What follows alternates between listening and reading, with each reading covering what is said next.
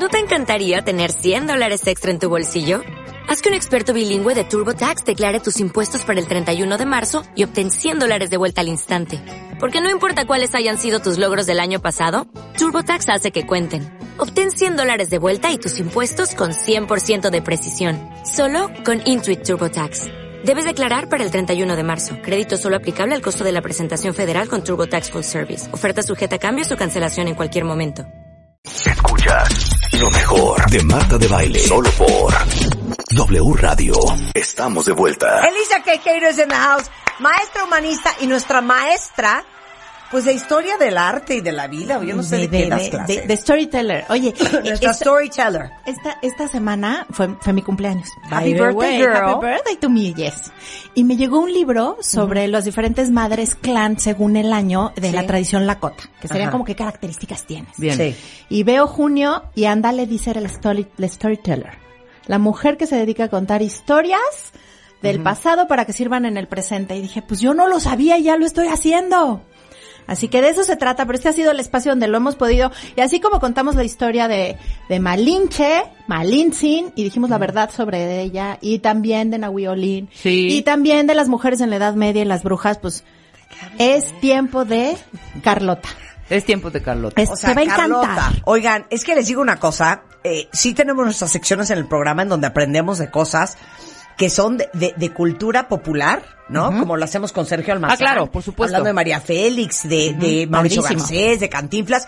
Y también tenemos partes con Elisa Queijeiro en donde hablamos desde una Leonora Carrington, una Remedios Bar, una Frida. Kahlo. Por ejemplo. Una Carlota de Habsburgo. Claro. Y saben que siento que en primaria en México nadie nos enseñó sobre Maximiliano y Carlota. No, te dicen, el segundo imperio fueron emperadores en México. ¿Por? ¿Quién los trajo? ¿Por qué se fueron? Pero más allá, ¿quiénes. ¿quiénes fueron ellos? Maximiliano era gay. Sí, claro. Que lo hemos platicado. Bueno, por aquí ahí se dice, pero se contraponen las historias, que esa es la Claro. parte de también poder decir, decir, bueno, ¿qué onda con Carlota? La verdad es que le entré en este sentido de estudiarla y me Carlota, atrapó. great name, ¿eh? Sí. Gran nombre. Carlota. Carlota es un gran nombre. Bueno, Ok, empecemos esposa desde de dónde nace. Maximiliano. A ver, Esposa. Max- pero a ver, ahí te va. Empezando por el nombre, obviamente no era, no era Carlota, era Charlotte. Claro. Y ahí te puse también todos los nombres, Marta, en francés. Seguro los tienes aquí, que es Ajá. Marie, Charlotte, Amélie, Agustín Victoire, Clementine Leopoldine. Obviamente tu francés es mejor que el mío y la idea. No lo puedo creer la cantidad de nombres. O sea, sí, Oye, nomás oye, ¿cómo están los luego no van a tener Marie, problemas de identidad? Charlotte, Amélie, Augustine, Victor, Cle- Cle- Clementine, Leopoldine. Leopoldine. Todos o esos sea, nombres. María Carlota, Amelia, Agustina, Victoria, Clementina, Leopoldina. Exacto. Así se llamaba Carlota. Ella se va a cambiar, obviamente, a Carlota en español, cuando ya va a ser la emperatriz de México. Antes siempre va a ser Charlotte, pero se llama Charlotte por la primera esposa de su papá. ¿De dónde viene y qué onda con Carlota? ¿Dónde nace? Ajá. Estamos hablando de la princesa de Bélgica. Es la tercera hija del rey Leopoldo de Bélgica. Hay algo interesante con Bélgica en ese momento. Apenas tiene 30 años de haberse creado como país y por otro lado su papá estaba relacionado con todas las casas reales eh, de Europa y es un país muy rico. Esto le va a ser muy, muy interesante, obviamente, a Maximiliano, porque ya vamos a ver, bueno, sus intenciones. Carlota sí estuvo profundamente enamorada de él, pero no me quiero saltar su niñez porque creo que es muy importante como para poder demostrar el carácter. Bélgica, país 30 años de haberse creado, millonario, y el papá, Leopoldo, relacionado con todas las casas de Europa. La mamá de Carlota nada más va a ser la princesa heredera de Francia, era María Luisa de. Pero antes estuvo casada con la heredera de Inglaterra, que era Charlotte de Wales, pero muere en el último parto, nace el bebé muerto, ella muere, se vuelve a casar y entonces nace como tercera de sus hijas con de Leopoldo y, y María Luisa, nace Carlota. En Mil- Bélgica. 1840. 40. Sí. Mañana, ¿por qué estamos hablando de Carlota de Todavía entrada? no había Downtown Abbey. Ajá. No. 1840. El papá de entrada, pues nace otra niña y ya saben que cuando no era aquí como en la época prehispánica que nacía una niña y se ponían felices, ahí cuando nace una niña el papá de... ten, ten, Sí, claro, ten, sí, porque no hay heredero. Porque quieren, que ya tenía dos hermanos, pero el tercero significa que está garantizada la herencia Sí, claro. en, en del, de la corona. Pero desde la abuela, que va a ser la adoración de Carlota siempre, y van a ser muy buenas amigas, la, que era la reina de Francia, le dice a su hija, tú no te preocupes porque esta niña va a conquistar a su, a su papá. va a ser la niña de sus ojos y yo sí. Ahora, la niñez de Carlota va a ser con todos estos lujos. El papá es importante, es luterano protestante, tiene otra mentalidad. El la madre. Leopoldo I. Leopoldo I, muy guapo, por cierto.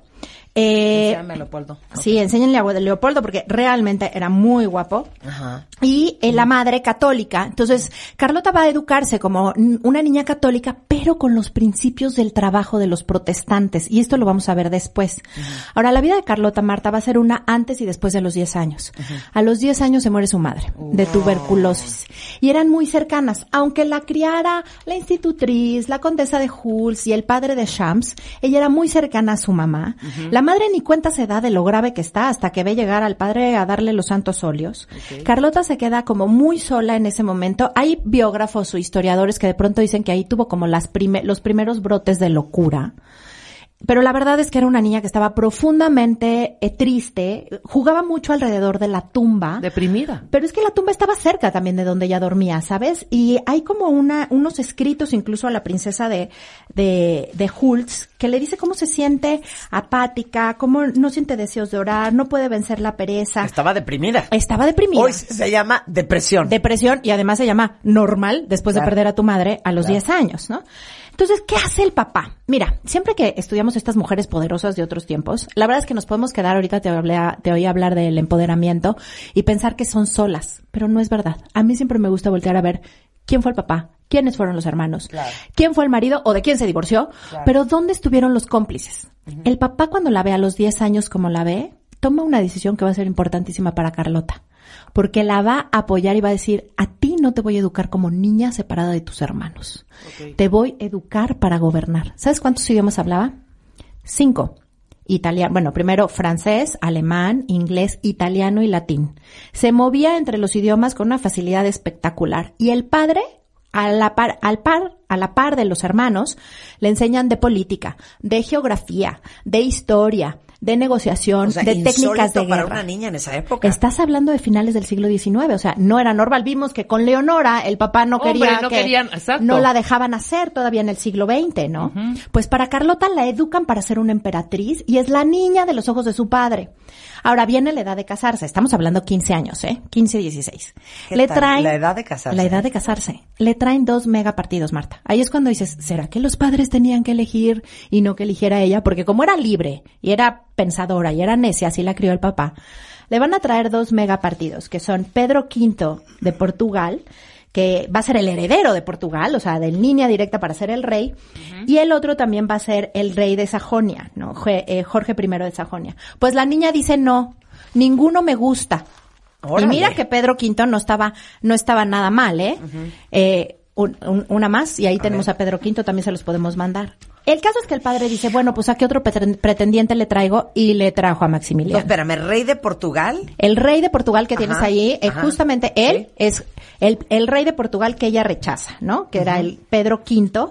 Y el otro era el Jorge I de Sajonia. Ese no te lo traje, tampoco estaba tan guapo. Pero Ok. dijimos, hagamos una prueba. Y entonces opción C, C, Maximiliano de Habsburgo. No creer el nombre Maximiliano si yo hubiera tenido un hijo, Lo le hubiera amo. puesto Maximiliano. Y si yo No hubiera tenido una Ay, hija, le lo hubiera puesto. Carlota. No puedo ¿de veras? es. Maximiliano. Qué buen nombre, ¿no? No hubiera permitido que le dijeran Max. Maximiliano completo, con Claro. toda la fuerza Nada más que que, trae. hay que tener un buen apellido para el Maximiliano. Bueno, un de Habsburgo, Puede ser ¿no? Maximiliano Pérez. ¿No? Por- Para la cola. Pero puede ser, Marta, no seas así. Espero que no lo pongan compuesto. Maximiliano José. Maximiliano de Habsburgo. Ahora, ¿por qué crees que lo trae el padre? Bueno, resulta que Maximiliano era el tercero en poder ocupar la corona del imperio austrohúngaro. Nada más para hacerlo facilito, 40 millones de almas. El imperio austro- austrohúngaro. Su hermano era el que era el emperador, el Kaiser. Ajá. Después, si él tiene un hijo, era el siguiente al, al trono y tercero sería Maximiliano. O sea, bastante segundón. Pero corría un rumor en las cortes que podía ser el verdadero heredero de Francia. Y ahorita podemos poner tun, tun, tun, tun. Ok. ¿Por qué? Ahí te va. Napoleón Bonaparte tiene un hijo. Sí. Le decían el aguilucho. Ujú. Napoleón II. Cuando Napoleón ya cae en desgracia, se lo llevan a la isla de Santa Elena, la madre que pertenecía a la corte de Viena se lleva a Napoleoncito para allá. Le prohíben hablar francés, la madre se va a Italia a casarse, tiene varios maridos en Italia y demás, y Napoleón queda en el Palacio de Schomberg, queda aislado. ¿Por qué queda aislado? Porque le da tuberculosis. Entonces no estaba como siempre en la corte. ¿Qué pasa con la archiduquesa Sofía, madre de Maximiliano? Es la mejor amiga cercana a Napoleón. Era su tía, siete años mayor. Era la única que estaba con él, acompañándolo en su enfermedad. Bueno, Marta, cuando muere Napoleón, hay varios rumores de que realmente Sofía de Habsburgo pudo haber sido amante del hijo de Napoleón. De su sobrino, pues. Sí, de su ¿Por sobrino. qué? Porque, bueno, se corrían los rumores. Y dos, porque es la que lo acompaña en el proceso de su muerte. Queda devastada cuando muere Napoleón II. Pero además muere 16 días después de que nace Maximiliano en ese mismo castillo. Lo que quiere decir, y lo que sorprende, es que el emperador de Austria-Hungría, que todavía era el padre de Francisco José, nunca visitó, como se utilizaba en esa época el verbo, a la, pri- a la A la novia. Sofía, ni los nueve meses previos, ni los diez, ni los doce. O sea, ¿cuándo se embarazó? Pues no sabemos. Y nada más estaba en el castillo con Napoleón. Ok. Entonces, el rumor de que en realidad si esto saliera a la luz, el verdadero heredero de Francia fuera Maximiliano, era fuerte. Y también por eso le pareció un buen partido a Leopoldo I. El caso es que buen partido o no desde esa línea, Carlota cae perdidamente enamorada. Ay, por lo Bueno, menos. por lo lo menos. Ah, lo amaba. claro. Lo amaba profundamente, lo elige era. profundamente. A ver, Marta, el otro día estamos hablando de las princesas de Disney, ¿no? Y que qué onda con el Felices para siempre. ¿Saben cuántas veces se conocieron? ¿Cuántas veces fue a visitarla Maximiliano? Una. Tres. Sí, claro. no entiendo. Tres veces y ella ya perdidamente enamorada, O sea, pero es bello por fuera, bello, antes de casarse. O sea, en el periodo de que ¿Qué se tal? conoce, Es que cuando uno lo sabe, Elisa, lo sabe. lo Bueno, yo así ando, ¿eh? Ajá. Pero ese es otro tema. El caso es que la, la visita tres veces, se van a poner de acuerdo. Y aquí vienen las cosas interesantes también de qué pasa en las cortes, porque él muy galante, ella perdidamente enamorada, pero en realidad él tenía un interés profundo. Tenía sí su, eh, su mesada o la beca, digamos, que le daban por ser archiduque de Habsburgo.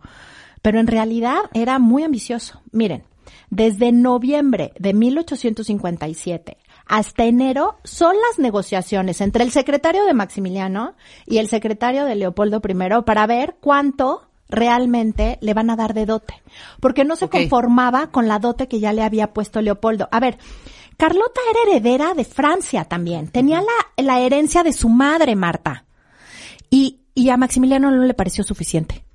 O sea, Maximiliano pidió. ¿La veía, la pelució? Un abra- un aborazado sí. Maximiliano, la ¿eh? pelució. Pero ¿qué crees? Las joyas de oro, de plata, las las todas las vajillas para llenar todo un castillo, oro, plata, el ajuar y además sacó 20 mil florines anuales eh, para ella, es decir, además vas a seguirle pagando a tu hija los gastos anuales. En total se calcula, imagínate, 3 millones de francos. Fue la dote de Carlota. No era realmente una dote inmensa, Claro. incluso para aquella época, ¿no? Y para las princesas.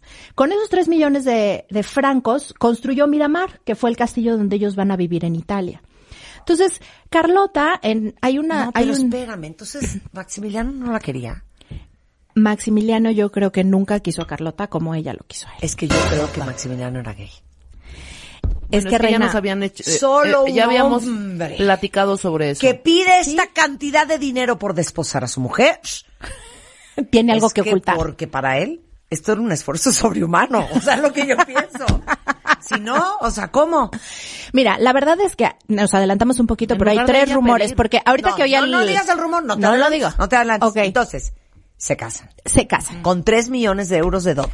Con tres millones De- de, de francos. Eh, O sea que Sí, equivaldría. sí, o se van de luna de miel, se casan el 27 de julio de 1857, Ajá. se van de luna de O miel. sea, espérame, ella tiene 17 años. 17 años. 17 años. Y él tiene 25. Ok. Era una niña. Sí. Y algo Una que bebecita. exigió Leopoldo al hermano de Maximiliano es, oye, a ver, se está yendo con alguien que no va a ser emperador, todavía no pintaba México. sí. Entonces, ¿qué le vas a dar a gobernar? Le tienes que dar algo más, o sea, te estás llevando a la princesa. Y entonces les da un reino que se llama Lombardo Véneto, que sería la parte norte de Italia, Milán, Venecia, etcétera, y los nombran virreyes de ahí. Van a llegar a ser los virreyes el 5 de septiembre de ese mismo año. Pero algo, Marta, cuando los estudio digo, bueno, haz de cuenta que fue crónica de un imperio caído anunciado. A ver, espérate, vamos en la luna de miel, hija. La luna de miel arranca en julio, pasan obviamente por Viena, siguen viajando, muchas fiestas. Y para septiembre llegan a lo que va a ser su casa en Milán como virreyes. Esta niña de 17 años y él de 25. Los dos, la verdad, muy preparados y muy liberales. ¿Qué pasa con Italia? Italia no quiere allá a los austriacos. Si les hago un poquito de historia, en 1815 los austriacos toman estos territorios, se los quitan a Napoleón y toman estos territorios. Eh, se cobran de ahí. Entonces no querían a ningún austriaco. Ahora, Maximiliano y Carlota hicieron muy bien las cosas en un principio y iban ganando como muchos adeptos y como que les empezaba a gustar. Nada más que se va a aparecer otro Napoleón, que se llama Napoleón III, a decirle, si ustedes se levantan contra los austriacos, yo los apoyo. Y hay otro elemento más que acompaña la vida de Maximiliano de manera constante, que es la traición. Y la traición de su propia gente. Porque aquí va a haber un general austriaco que se llama Gulay, que desde el principio no le gustó que viniera este figurín a querer gobernar. O sea, quería que fuera el virrey, pero nada más para las cosas sociales. Y Maximiliano quería gobernar. Claro. Entonces le pone un cuatro de alguna manera. Maximiliano y Carlota viajan a Viena y cuando regresan, los italianos se levantan de diferentes maneras.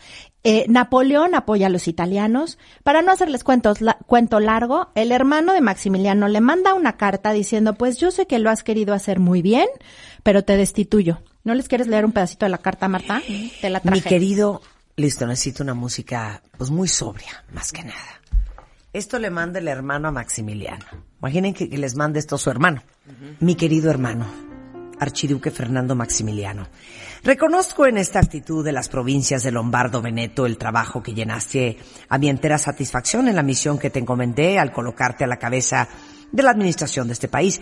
Pero las circunstancias me han impuesto el deber de tomar medidas extraordinarias para la defensa de mi corona y el mantenimiento del orden y la seguridad interior y me decidí a relevarte hasta nueva orden de las funciones de gobernador general que habías desempeñado con la mayor devoción y la mayor prudencia para confiar estas funciones en lo que concierne a la administración civil al mariscal de campo y conde Gyulay como jefe y comandante general del país.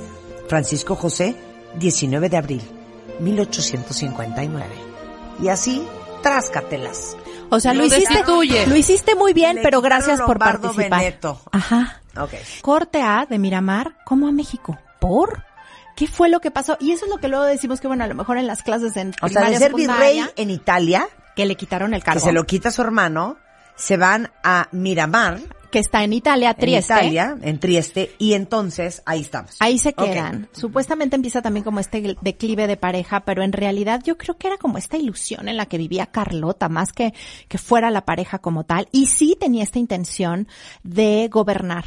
Va a llegar entonces la propuesta de que se vuelva emperador en México. Por, ahí les va un poquito de antecedente, ¿ok? Eh, mientras ellos están allá, en México está sucediendo la guerra de los tres años o la guerra de reforma con Benito Juárez. Para cuando termina la guerra de reforma, obviamente Benito Juárez está en bancarrota y México está gastadísimo. Entonces le mandan decir a las tres potencias de Europa, a España, Francia e Inglaterra, que no le pueden pagar que no les va a pagar. Entonces estas tres potencias se reúnen en Inglaterra, ¿qué vamos a hacer en Londres? Y entonces deciden venir a México. Para el 62, para ubicar, o sea, Carlota y Maximiliano van a llegar aquí el 64. Para el 62 estas potencias llegan al puerto de Veracruz y el encargado de Relaciones Exteriores, el ministro de Relaciones Exteriores, logra convencer a España y a, a- y a Inglaterra de que es momentáneo. Pero Napoleón III, con la ambición que lo caracterizaba, lo aprovecha y dice, yo aquí me quedo, a mí me pagas, manda todas sus tropas hacia el centro. ¿Qué quería Napoleón? Uno, tener las riquezas de México y dos, parar el expansionismo americano de Estados Unidos. Entonces, es en ese momento cuando Napoleón va a buscar en Europa una- un posible emperador porque los conservadores mexicanos, encabezados por Miramón, le van a pedir a Napoleón III que de alguna manera les ayude contra Benito Juárez y que ponga un emperador. O sea, realmente la O sea, creen propuesta que la viene- monarquía para México iba a ser lo mejor en iba a ese ser lo momento. mejor en ese momento. Y Napoleón manda sus tropas para cobrar su lana. Punto. Y obviamente para hacerse de sus, De sus saberes. de sus cositas. de sus de sus detalles, de sus de sus fortunas para cobrar su dinero y para que los americanos no siguieran expandiéndose, como para plantarse en el territorio mexicano. ¿por qué va a buscar Napoleón a Maximiliano? Si supuestamente Napoleón lo acaba de traicionar en Italia. Exacto. Justamente por eso, porque dices una manera de volverme a amigar, amistad, a lo- lograr una amistad, una amistad, perdón, con el imperio austrohúngaro. Entonces, eh, cosa que para Francisco José, que es el emperador, nunca fue así. O sea, no le pareció nada que a su hermano le ofrecieran ser el emperador. Y es más, le dice, tú lo aceptas y aquí renuncias a todo. A tu dinero, a tus cargos, a ser archiduque, o sea, el hermano jamás apoyó la empresa o la aventura del emperador en México. Maximiliano no era tonto. Maximiliano le dice a Napoleón, ¿cómo me vas a apoyar? Y empiezan los tratados de Miramar que se van a conocer, donde Napoleón le promete dejar tropas, mandarle más, retirarlas poco a poco y darle todo su apoyo. Realmente Maximiliano y Carlota querían gobernar y querían gobernar bien y venían preparados. Ahora va a haber dos personajes muy importantes para que Maximiliano aceptara. Y ese es su suegro, Leopoldo I, y Carlota. Más allá de ambición, porque sí, sí lo eran, pero era, quiero algo más para mi hija. Y tú dáselo, y puedes hacerlo, y toma ser el emperador.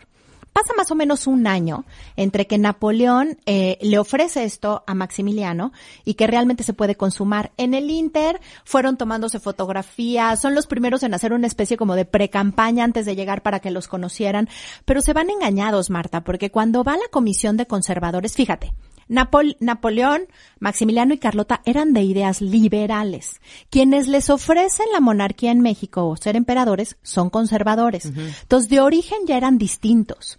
Y por otro lado, los mienten. Les mienten porque les dicen que toda la gente en México los está esperando de brazos abiertos y que necesitan un monarca y que se sienten perdidos. Entonces llegan con la mitad de la información. Imagínense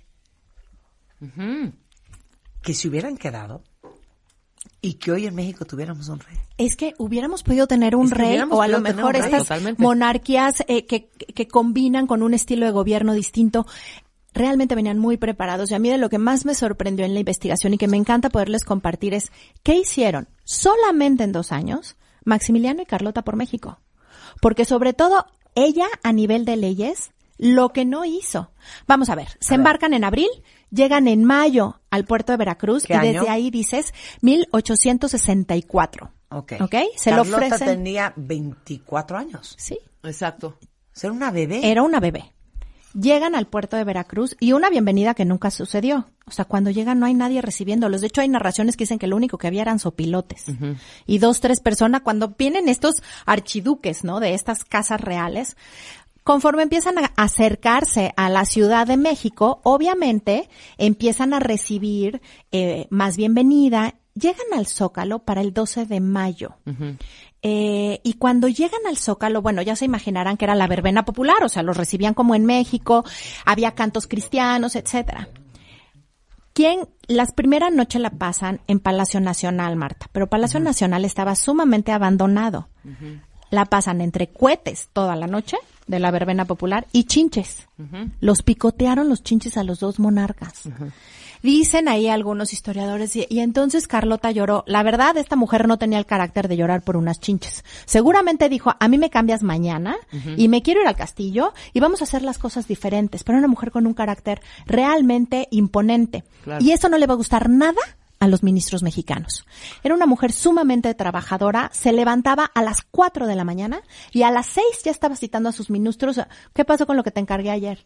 Pero apenas me lo encargó ayer, por eso ya lo Pero tienes. apenas ¿no? me lo encargó Angie. ¿Pero qué son estas horas de hablar? Son las seis. Mira, Marta, vas a tener ahí cuatro de las leyes que promulga Carlota Ajá. Y que justamente y que justamente le, le da el valor de cómo estaban viendo por la gente Carlo- Carlota y Maximiliano. Pausa ahí, porque ahorita, ¿cómo pasan de Miramar aquí A al México. castillo de Chapultepec en Reforma? Carlota y bueno, y Maximiliano. Con Elisa Quejeiro en W Radio. Lo mejor, lo mejor de Marta de Baile, solo por W Radio. W. Radio. Hacemos una pausa. Escuchas lo mejor de Marta de Baile, solo por W Radio. Estamos de vuelta. Estamos en historias culturales. Así deberíamos de llamarlo. Historias culturales culturales. con Elisa Queijeiro. No, estamos con, o sea, ahora sí que clases de cultura y de historia de México, Claro. porque nos está platicando nuestra maestra en historia y humanidades, Elisa Quejeiro, sobre Carlota, la esposa de Maximiliano de Habsburgo, emperadores en México. Ok, nada más una pregunta. El castillo de Chapultepec ya existía. Ya existía. El castillo de Chapultepec existe desde 1785 con un virrey que va a ser el virrey de Galvez. Quería que fuera su casa de verano. En realidad no logra consumarse como casa de verano. Después va a ser un espacio donde va a haber un, un arsenal de pólvora. eh, y después es que se convierte en la casa de los emperadores Maximiliano y Carlota. Va a ser también la casa de Porfirio Díaz, de Álvaro Obregón, de Venustiano Carranza, hasta que Lázaro Cárdenas en, eh, la va a convertir en 1944, es cuando ya se promulga que va a ser un museo. Que por cierto, y aprovechando que hablamos de ellos, la verdad, darle las gracias inmensas, porque todo esto que también les estoy platicando es gracias a la generosidad de los curadores, los encargados de cultura, de difusión, de educación de parte del castillo, que han estado ahí conmigo resolviéndome todas mis dudas y abriéndonos las puertas. No se pierdan conocer el castillo porque es realmente sentir a Carlota y a Maximiliano, ¿no? Deberíamos, eh, deberías hacer un, un tour guiado Sí lo voy a al hacer. castillo de Chapultepec, ¿no? Oiga, les cuento algo que me pasó. Qué miedo. Estoy dando una conferencia en el Alcázar, gracias al- a los médicos de la reproducción de México, y empiezo a hablar de Maximiliano y se va el audio. Y yo, ups, creo que los espíritus del castillo me están diciendo Así, que, que tú así. presente bien a Maximiliano. oh, oh, oh, oh. Pero bueno, entonces llegan al castillo, Marta. Llegan al castillo y gran parte de lo que hoy existe como tal del castillo era de ellos, ¿ok? Ajá. Ahora, me es muy importante que sí veamos las leyes que dijo Carlota, Sí, porque venga. de alguna manera ella es la primera que quita los golpes para los obreros y para los trabajadores del campo. O sea, en esa época todavía los lastimaban físicamente. También quita las herencias, eh, lo- los pagos a través de las herencias que no eran necesarios. Hace que los siervos sean liberados, es decir, siervo era una manera de ser esclavo. Maximiliano y ella son los primeros que arman la oficina de asuntos de los indígenas en México. Vaya, ellos querían traer el penacho de Moctezuma, trajeron el chimali, que era el escudo. En fin, era gente que sí estaba comprometida, que no les gustaba que trabajaran tanto, que no entendían que una mujer quisiera gobernar. El imperio se va a desmoronar en dos años. Para 1866, Napoleón los está traicionando, retira las tropas y Carlota en un estado desesperado viaja a Europa. Aquí es importante hablar de un chisme que no sé si es chisme, pero que también está fundamentado sobre que si Carlota salió huyendo porque supuestamente estaba embarazada, pero no de Maximiliano. Eh, algo que es importante es hablar de la mujer, porque sí estaba gobernando, pero ¿qué pasaba con la mujer? Hay una imagen de Carlota y Maximiliano en México, que, que la pueden encontrar igual en el Twitter, que se las estamos tuiteando, que es esta imagen de Carlota sumamente triste, viendo hacia otro lado. En dos años, Marta, Maximiliano nunca la visitó. Es decir, las relaciones maritales de los, de los reyes, de los emperadores eran públicas, le importaban a la iglesia, al Estado, etcétera. Sabían porque se tenían que mover de un, de una recámara a la otra. En dos años, Maximiliano nunca fue a ver a Carlota. Te se dice que, que podía no ser homosexual, impotente o que tenía una enfermedad venérea que había pescado en Brasil. La cosa es que esto se contrapone con que tuvo un hijo con la famosa India Bonita, que era la esposa de su jardinero en Cuernavaca. Y este hijo, Marta Zamora, le ha llevado, le siguió la, la pista y resulta que cuando a Maximiliano lo van a matar, él lo trata de salvar, se lo lleva a Europa y crece en Europa y después va a ser acusado por espía y lo van a asesinar cuando él tiene 51 años por espía. Entonces ese hijo sí existió, entonces se contrapone un poco con la Sí, idea de si era, porque también dicen que era mujeriego. Ahora, por algo las canciones públicas se acuerdan del eh, ay mamá Carlota la gente se alborota de verte tan gordota supuestamente eh, pudo haber estado enamorada y que tuvo una relación con su jefe de las fuerzas belgas. Se llamaba Alfredo van den Smissen y que con él tuvo un hijo que nace en Trieste justamente en 1867 que se llama Máximo Pero no está documentado. Ahora, a Carlota en Europa la tiene la familia de Viena, ese año prácticamente secuestrada en Miramar. ¿Cómo empieza la locura? En julio, Carlota toma su carruaje, va hacia Veracruz y se encamina a Europa a pedir auxilio. Va a ver a Napoleón y va a ver al Papa.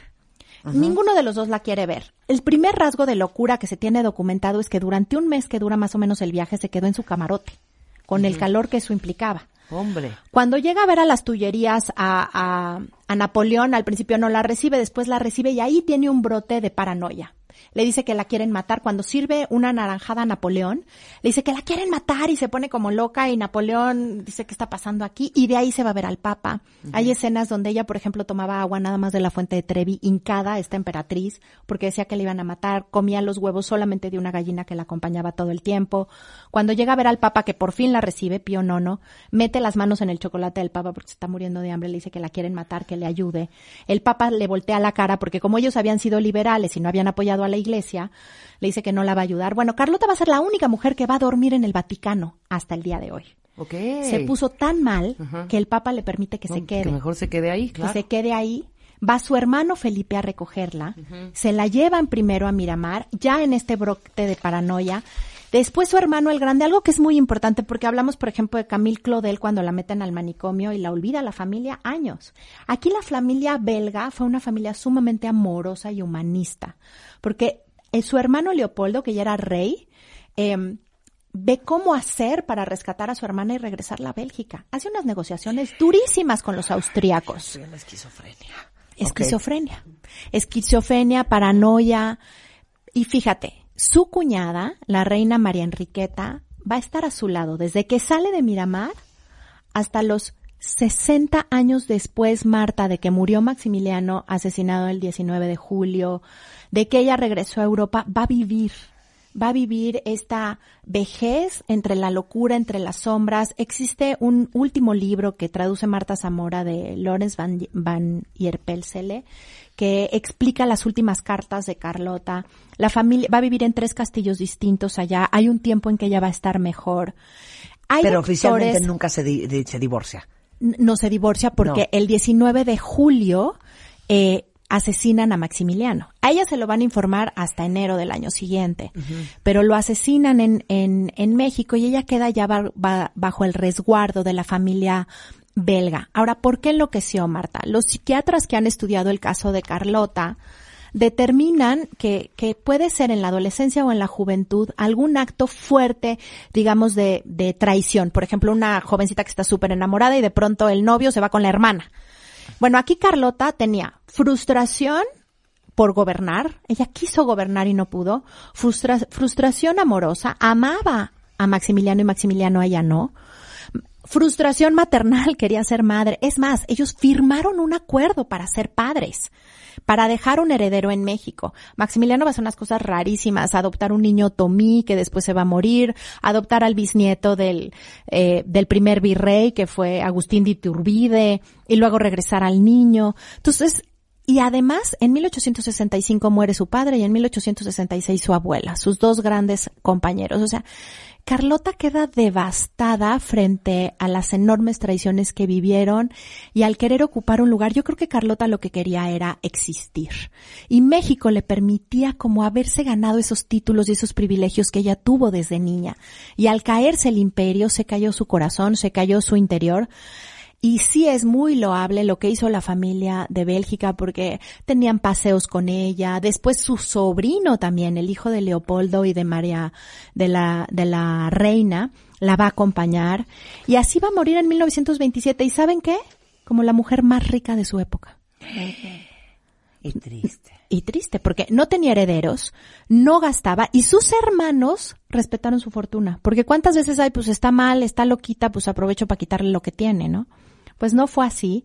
Y yo lo que digo al narrar estas historias es que tenemos dos posibilidades. Realmente sentir compasión por cómo murió o u honrarla por cómo vivió. Oye, pero aparte, yo creo que poco sabíamos que Carlota tenía todas las buenas intenciones de hacer algo increíble por México. y de hacerlo bien.